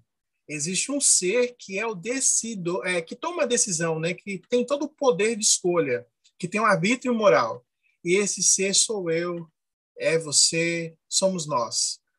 Tanto o Espírito de Deus quanto o Espírito de Satanás não é, toma a nossa liberdade para escolher certo e errado. E muitas vezes é, se dizemos por aí, ah, eu fui dominado pelo mal e fiz as coisas erradas, ou podemos dizer, nossa, eu fui dominado pelo Espírito bom que só fiz o bem. O que a gente precisa primeiramente compreender é: eu sou um ser individual, possuo um espírito eterno e tenho a capacidade de sentir o bem e sentir o mal, a fazer escolhas boas e fazer escolhas ruins. Geralmente, o errado é mais fácil e o certo é mais difícil. Moroni, ele ensina o um modo de julgar. Lá em Moroni 7, ele fala: ó, é isso que vou ensinar para vocês a maneira de julgar. Tudo que impele a fazer o bem, a fazer o que é certo, vem de Deus. Tudo que impele o mal é do diabo. E aí, existe até aquela máxima, né, de ter dois anjinhos, um de cada lado, ou na verdade um anjinho e um diabinho, né? Um dizendo faz aquilo, faz aquilo outro. E chamamos isso de consciência. Então nós temos uma capacidade de aprender. Seja você nascido aqui ou nascido em alguma outra cultura, você vai aprendendo e você vai começando a def definir na sua vida o certo e o errado. E aí, então, nós vamos assim começar a sentir Existem pessoas que, de alguma forma ou de outra, elas nunca experimentaram o Espírito de Deus. Isso é triste. Então, elas, durante toda a vida, viveu em trevas. E às vezes a gente conversa com essas pessoas, a gente convive com essas pessoas, a gente vê que não tem luz. Buscamos no fundo de seus olhos, você vê que não existe uma luz ali dentro. Já existem pessoas que passaram a maior parte da vida em luz e você conversando com ela, ela é, é, resplandece aquela luz. É uma energia muito boa. Você sente aquilo tudo, aquilo né, faz você sentir e perceber. Agora, vamos imaginar que já experimentamos tanto as trevas quanto a luz. Uma vez que eu já experimentei as trevas ou a luz, eu consigo perceber. Agora, o grande desafio, Michael, e irmão Adriano que nós temos, é que muitas vezes nós estamos distraídos. Na maioria das vezes, no mundo atual, a gente está distraído. E aí a gente não fica percebendo mais essas coisinhas. E Satanás ele tem uma estratégia muito excelente, que é fantasiar algo ruim de bom. Então, muitas das vezes essa treva ela vem apresentada de luz, mas não é tão brilhante assim. E às vezes a gente fica distraído, a gente não percebe. Então, o que aconteceu aí com Parley Pratt, que ele teve todo desafio, é, já aconteceu na minha vida várias vezes de de ser envolvido pelo pecado, ser envolvido por más escolhas e ter esse peso e reconhecer isso. E eu acho que até queria pedir os irmãos para comentar na live. Você sente quando o espírito se afasta. Se você tem o espírito com você, você já aprendeu como é tê-lo. Quando ele se afasta, você sente. É nítido. É nítido quando ele vai. Agora, tem como não perceber? Tem. É só estar distraído. Se você se distrai, se distrai já era. Você percebe depois, nossa, como foi que eu vou não não consigo mais acreditar? Como que eu fui, que eu fui enganado? É porque vai assim, ó. Eu lembro, desculpa estender tanto, mas eu lembro da experiência de Leonte no livro de Mormon, que a Maliquias, ele tem uma estratégia lá para dominar os lamanitas, não sei se vocês vão lembrar, ele quis fazer Leonte enganar Leonte, né, fazer com que ele pudesse é, ceder os soldados dele, e aí, resumindo, ele ministra veneno para Leonte, mas ele fala que foi pouco a pouco, né? Ele foi ministrando pouquinho a pouquinho o veneno. E é Maliquias, assim, é uma personificação de Satanás, né? Muito sim, muito Satanás mesmo. E faz a mesma coisa, Satanás. É pouquinho a pouquinho, pouquinho a pouquinho. Então as trevas nunca chegam assim de um jeito que nem pareceu para Joseph, que apavorou ele na primeira visão. As trevas vão entrando, ó, pouquinho a pouquinho. Quando a pessoa percebe, ela está em total escuridão. Então, acho que assim, essa é a minha visão, tá, Mike? Não sei se eu consegui responder, mas é a forma como eu enxergo isso. Conseguiu, conseguiu sim. Obrigado por lembrar-nos de Leonte. Enquanto você falava, eu comecei a lembrar dessa história que ele estava no local seguro, né? Não precisava ter saído, sair, aconteceu aconteceu. Eu acabei, sabe o que vem na minha mente? Eu lembrei dos convênios. Acho que os, os convênios é o nosso porto seguro, né? Quando nós nos distanciamos dos nossos convênios, nós acabamos dando essa brecha para que o espírito mal, o inimigo, possa, possa nos tentar, possa nos seduzir. Irmão Adriano, ainda Nesse versículo 13, olha só que interessante. Nós temos ali no finalzinho dele que fala o seguinte: serão convertidos e curá-los-ei. Lembrem sempre do contexto histórico, da treta, dos apóstolos e tudo mais. Para para pensar um pouco. Nós estamos falando de quórum dos dois apóstolos, estamos falando de, de, de, de profetas do Senhor. E aqui Cristo está falando o seguinte: serão convertidos. O que significa que esses homens, eles ainda não eram convertidos. Você consegue parar pensar nisso? São apóstolos que eles ainda não são convertidos ao verdadeiro evangelho de Jesus Cristo. E aí isso nos traz um alerta e até um ensinamento. Primeiro, devemos entender que ter um testemunho e ser convertido não é necessariamente a mesma coisa. A gente tem uma, uma história clássica que é do apóstolo Pedro. Né? Nós temos ali Pedro que anda com Cristo, que vê a cura, que anda pela água, que faz um monte de coisa, mas ainda não é um homem convertido. O próprio Cristo diz isso. Nós vemos Pedro, o converso, convertido pela primeira vez, em Atos 2, que é nos Pentecostes. Então, acho que é a história mais clássica de conversão, de entender que, mesmo sendo apóstolo, ele não era convertido, é de Pedro. E a minha pergunta, Adriano, para você, nesse contexto, sabendo que na restauração tínhamos apóstolos modernos que tiveram experiência espiritual. Lembram da escola dos profetas? Que Cristo estava lá entre eles? Como fazer, essa é a pergunta, Adriano, como fazer para que o nosso testemunho se transforme numa conversão real? E não que seja apenas só um testemunho é, e não sermos convertidos. Bom, eu acho, eu eu penso assim, é, quem já frequentou cinema ou foi a algum show ou estava com muita fome, após fazer seu prato, você comeu. Após comprar o ingresso, você foi assistir. A não ser acontecer alguma coisa que impediu de você fazer, ou alguma coisa ruim caiu dentro do prato, ou você perdeu seu ingresso, ou aconteceu um evento melhor. Mas se você comprou o ingresso, não foi assistir o show e botou seu prato e não comeu, você não vai ver o show e nem vai ter a sua fome saciada. Então, o evangelho ele é muito prático. Quando o Salvador diz que uh, por que me chamais Senhor, Senhor, não faz o que eu digo, ele está querendo mostrar muito, de uma forma muito clara que repetir, qualquer um repete, até o papagaio repete. Talvez ele nem, nem sabe falar em si, né? ele está repetindo sons que ele está ouvindo ao seu redor. Nós não precisamos, não devemos ser meros ouvintes, nós precisamos ser cumpridores da palavra. O Salvador deixou isso muito claro. É, Tiago, na Bíblia, diz de forma clara: crês que existe um Deus? Fazes bem. Os demônios creem e estremecem. E, eu, e essa crença dos demônios é muito mais forte, uh, pessoalmente falando, porque eles não passaram pelo véu. Eu digo que não é, não é mais forte que a nossa, porque o Espírito Santo também deixa marca indelével na alma, lógico. Nunca comparar o poder do inimigo com o poder de Deus, porque chega nem perto. Porém, nós temos essas distrações aqui na Terra. E Satanás ele pode fazer isso. É, pode nos fazer distrairmos e, e, e desfocarmos semente do Evangelho de Jesus Cristo. É, a questão da conversão, eu, eu vejo esse versículo também de, algum, de alguma forma interessante. Se um apóstolo escolhido por Deus e sendo apoiado pelo grande e santo apostolado, ainda o Senhor acredita na sua conversão, porque ele fala, né? No versículo 3 que você leu para nós, é, procurá-los-ei, e se não endurecer o coração e não enrijecer a cerviz, ou seja, cabeça dura, a, contra mim, serão convertidos e curá-los-ei. Então imagina aquele seu irmãozinho lá que está menos ativo, seu parente, seu pai, mãe, seu esposo, esposa, que está menos um pouco mole na igreja, sei lá, um pouco frio, até ele tem essa oportunidade. Se o senhor está falando isso com apóstolos que muito conheciam e agora precisam, vão precisar passar pela, pelas privações e provações mortais, vão precisar ser refinados por Deus, passando por muitas pelas bofetadas de Satanás, né, ser peneirados como trigo. Imagina nós então. Então, o Senhor ele tem essa, ele tem essa esperança neles. O Senhor tem essa esperança nesses apóstolos que eles possam voltar. E muitos deles voltaram. Padre Brett voltou 18 anos depois. Thomas Bimarch voltou. 18 anos. Eu estava falando no seminário hoje, meus alunos têm 16 no máximo. 16 anos, né? Tá fazendo 18, talvez agora um mais 17.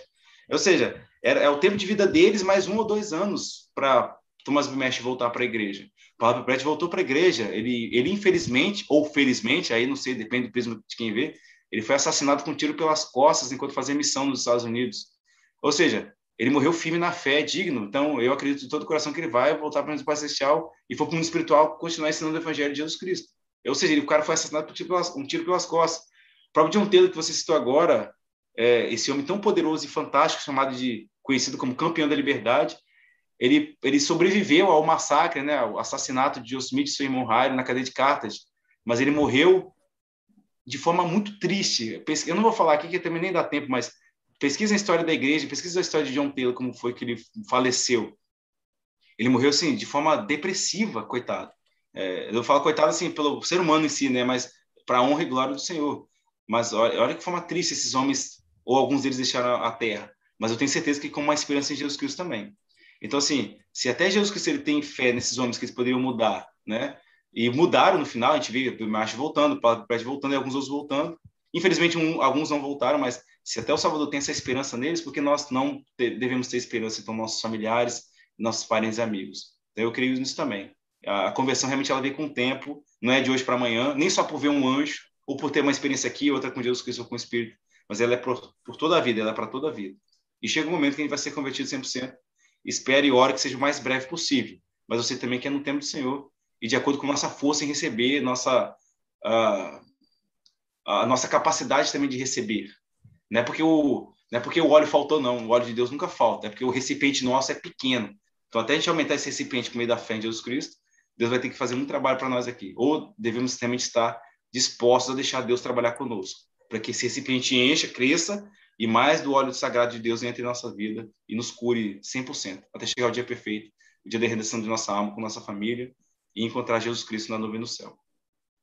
Muito bacana, muito obrigado, irmão Adriano. A, a, o, o, tempo está corrido, está acabando, então, pulando para a sessão 113, só para poder tocar nela, eu sei que a 112 tem muito mais coisas que nós podemos comentar, mas sessão 113, nós temos. No cabeçalho não conta muito sobre história, vai sobre certas perguntas. Eu quero chamar a atenção que o profeta está em Far West, Missouri. Nós não estamos mais em Kirtland. Não conta muita história aqui no cabeçalho, mas o profeta ele sai fugido, literalmente fugido de, de Kirtland. Ele e Sidney Rigdon, eles têm, têm as dívidas né, de Kirtland, muitas coisas estão acontecendo ruim. Teve o banco que faliu e isso deu muita treta, muito problema, a gente não vai conseguir falar aqui. Então eles foram fugidos para o Missouri e nessa caminhada para o Missouri muita gente tentava matar eles pelo caminho. Temos até milagres de pessoas passar por eles e não reconhecer que é Joseph Sidney Rigdon pessoas de, de, entrar na casa que eles estavam, vasculhar eles e falar: não, não, não são esses homens. Então, milagres de proteção que eles tiveram. Não se sabe quais são essas certas perguntas. Estudiosos da história da igreja, é, profissionais da igreja, dizem que o profeta está tentando entender esse momento de tristeza, porque deixar Kirtland é o que parte o coração do profeta, e está tentando entender o seu propósito como profeta. E aí nós temos aqui Isaías, que vai falar muito sobre, sobre ele, o profeta. Isso aqui já tem tempo de pegar versículo por versículo, mas Bispo Lima, sessão 113, você tem algo assim, no geral, que você gostaria de comentar sobre essa sessão? Assim, nada, nada específico, né? É, o que eu queria trazer, assim, assim como o Joseph teve esse momento de perguntas, é, nós também temos, né? Muitas vezes a gente para, assim, se pergunta, né? Aquelas perguntas da alma. É, vale uma reflexão, vale um entendimento. Hoje é falado muito sobre essa questão do autoconhecimento, a capacidade de conhecer si mesmo. Eu acredito que Joseph, eu fico assim, eu não, a gente não pode julgá-lo, sabe? É, quem somos nós para julgá-lo? Porque nós nunca passaríamos, passaremos pelo que ele passou. Eu fico imaginando esse momento, essa essa vontade, é, porque era um profeta em construção, né? mesmo que teve as revelações e tudo mais, ele não sabia o certo que era realmente ser um profeta, o seu líder da igreja, o peso que isso traria e tudo mais. Então, assim, eu não vou citar nada em específico, né, que são é, versículos específicos aqui, mas o que me chama a atenção é que até um profeta de Deus tem perguntas e quer respostas. E não está errado nós temos também perguntas e querer resposta. Ah, só temos que entender que a nossa fonte é Cristo, é o Pai Celestial, não é o Google, não são outras pessoas, é Deus, né? Aí voltamos a falar da conferência e o enfoque. Revelação pessoal, revelação pessoal, revelação pessoal. Muito obrigado, Bispo. Irmão Adriano, na sessão 114, que é uma sessão pequenininha, pequenininha, pequenininha, nós vamos conhecer um, um irmão chamado David W. Patton. Ele, ele é excelente. Aliás, esse irmão ele tem um dom de discernimento. Bem antes, bem antes da treta, ele já falou quem eram os apóstolos que, que, que, que dariam problema. Ele falou, olha, esse, esse, esse, esse é confiável, esse, esse, esse não é confiável. Isso bem antes da treta. Esse é um irmão que tem um dom do discernimento, ele já sabia discernir o espírito das pessoas. Mas, irmão Adriano, minha pergunta é outra aqui. No versículo 2 dessa sessão fala o seguinte: Pois é verdade, assim diz o Senhor, visto que há entre vós alguns que negam o meu nome, outros serão postos em seu lugar e receberão seu bispado. Isso quer dizer o quê? Os cargos da igreja, né?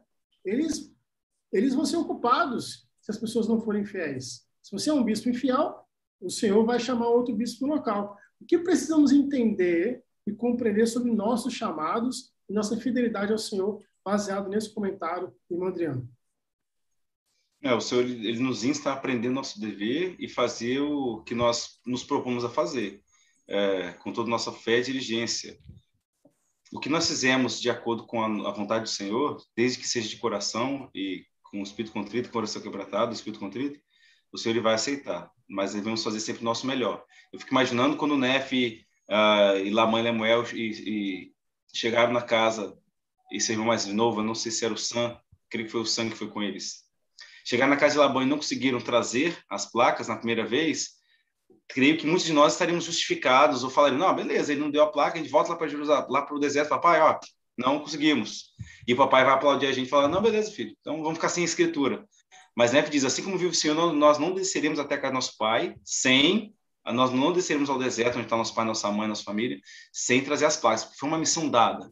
Missão dada tem que ser cumprida. Então, às vezes eu creio que a gente tem que tomar esse cuidado de não fazer o nosso melhor, não se esforçar e pensar que Deus aceitou. Esse é o perigo do negócio. É a distração que o Bispo Lima falou aí. Não, Deus tá, eu fiz o meu melhor. Será que fez? Porque Nefe fez melhor. Ele foi lá, não conseguiu né? Labão tentou matá-los. Opa, a ideia, vamos pegar os bens do nosso papai e trocar, né? Uma troca justa. Não deu certo também. O que a gente faz aqui? Eu vou entrar e agora eu vou ser conduzido pelo Espírito, sem saber de antemão o que eu vou fazer. Lógico, eu vou entesourar as palavras de vida eterna das Escrituras, e na hora exata vai ser dito o que fazer. E aquele dia aconteceu. Labão estava bêbado de vinho, e Nef pôde receber inspiração e fazer. Depois de três tentativas, né? Pelo menos que a gente tem registro, trouxe de volta as placas. Ou seja, que nós façamos então de forma diligente o nosso trabalho. Busquemos ajuda, busquemos nossos superiores, nossos líderes, e, é, superior digo no sentido de hierarquia do sacerdócio ou do chamado, ok? Não é superior de melhor que o outro não, tá? Até o Adeox falou muito bem sobre isso na conferência, a gente viu muito sobre a conferência. Todos nós somos iguais perante Deus. Mas busque seu líder, sua líder, busque-os e peça inspiração para eles. Mas busque também Deus, está lá no céu. O presidente Henry quando foi chamado como apóstolo e fez uma pergunta, o Elder Faust, o presidente Faust, falou o seguinte: não pergunta para mim, não. Ele falou assim: ó, pergunta para aquele de lá. Ou seja, vá aos manuais, recorra aos seus líderes, recorra às escrituras, recorra ao jejum e à oração sincera, mas busque a inspiração de Deus e Ele vai nos ajudar a fazer o nosso trabalho. É, mas nós devemos ter essa, essa meta como o Nef tinha. Não vou sair daqui sem cumprir a missão que foi dada para mim fazer. Nem que peça ajuda ao meu bispo, meu presidente de ramo, minha líder de socorro, meu líder do Código de Elas. Busque nas escrituras ou nos manuais e não precisa reinventar a roda, né? Tá tudo bonitinho, mastigado. O Espírito Santo ele inspira ao que dizer, o que falar e como fazer. Então, assim, nós, eu, ao meu ver, nós não temos desculpa perante Deus se deixarmos o serviço mal feito e não se esforçar em fazer da melhor forma possível. É, se nos esforçarmos em fazer esse nosso melhor, mesmo talvez não sendo o melhor do outro, ele é aceito por Deus. Muito bom, muito obrigado. Bispo Lima, chegamos naquele momento. Suas considerações finais. Aproveitando então que nós falamos de conferências, sessões, é, minha consideração final é que o Senhor está no comando, né? Ele se mostra cada vez mais entendido é, de, do que está acontecendo. É, nós temos um Pai que é presente, atencioso, que entende nossas necessidades. É, sou muito feliz pelo profeta que temos. Eu sinto a energia fantástica, gente Nelson. olhando para ele, a idade dele, eu vendo ele, assim, ele é fantástico, assim, eu sou um, né, um admirador do serviço dele. Eu espero um dia é, poder me tornar assim, né, tão servo como ele é servo do Senhor. É, a gente vê às vezes nos bastidores as pessoas que saem do discurso, ele cumprimentando elas, você vê assim que é uma energia, uma alegria, né? Ele ama fazer o que ele faz, assim. Eu não vejo nenhum tipo de ah, aquele, né, toma para si essa coisa seu profeta, mas é uma é uma é uma satisfação. E eu até coloquei assim com o de vida assim, eu quero servir, não importa qual chamado for, é, seja um irmão ministrador, ter esse mesmo entusiasmo com as coisas de Deus. Então assim, a minha consideração é que nós precisamos ter entusiasmo com as coisas de Deus, é, se tornar assim, entusiastas com essas coisas e transmitir essa energia para que as pessoas possam sentir assim que estamos numa boa causa, uma grande causa, que vai ser a causa que vai ganhar, e sentir assim, nossa, por que, que você é tão feliz fazendo o que você faz? É porque eu estou fazendo um trabalho do meu Senhor, do meu Deus, e, e tudo que ele faz, ele faz bem feito, né? Então a gente tem que fazer também da mesma forma. É isso que eu, que eu compartilho. Muito bom, irmão Adriano, considerações finais. É, o, senhor, o senhor ele cita das sessões que nós lemos hoje a questão de quando você recebe a, a primeira presidência você recebe Deus, quando você recebe os 12 apóstolos, você recebe Deus. E eu não deixei de pensar, não, não sei onde está escrito, mas está registrado nessas sessões que nós lemos. Eu não deixei de notar que se eu, por alguma forma, alguma desculpa, eu não assisti a conferência geral, que bom que nós temos ela gravada, mas eu insto e convido a lerem, lerem, assistirem, ouvirem a conferência de novo, quantas vezes preciso. Nós temos seis meses para mastigar e esse alimento espiritual tão nutritivo e importante para nós. É, na hora veio a, veio a lembrança, poxa, se eu não me esforço em assistir as reuniões da igreja, é, se eu não me esforço em assistir as conferências gerais, que são reuniões da igreja, eu não estou recebendo Deus, eu não estou recebendo Jesus Cristo. Se eu não me esforço em receber os doze apóstolos, de ouvir os seus conselhos e querer seguir, assim como as outras autoridades gerais, eu não estou recebendo Deus. Se eu não recebo Deus e não quero receber Deus aqui em vida, por que ele vai querer me receber no mundo vindouro? Então ele deixou claro que ele não vai me conhecer, é apartável de mim.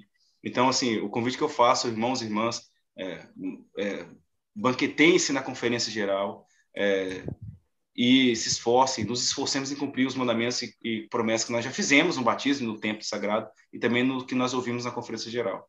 Eu isso que nós viemos a, de forma mais honesta e bondosa possível, obedecer ao que nós ouvimos nos dois dias da conferência geral, porque eu sei que é isso que deve ser o nosso norte nos próximos seis meses, é, até nossa próxima vez que nós nos encontrarmos na Conferência Geral. Então, vivemos assim, é, aprendemos o Evangelho praticando o que a gente aprende na Conferência Geral. Porque o Senhor deixou muito claro, do Deuteronômio 111 ao 114, de que se a gente não recebe os profetas, a gente não está recebendo Deus.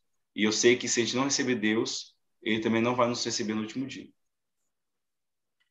Muito bem, irmãos e irmãs, obrigado pelo comentário de vocês. No finalzinho agora não deu para ler todos por causa do tempo corrido, mas a sua presença foi importante, foi um privilégio estarmos juntos, comemorarmos o tempo de vitória juntos.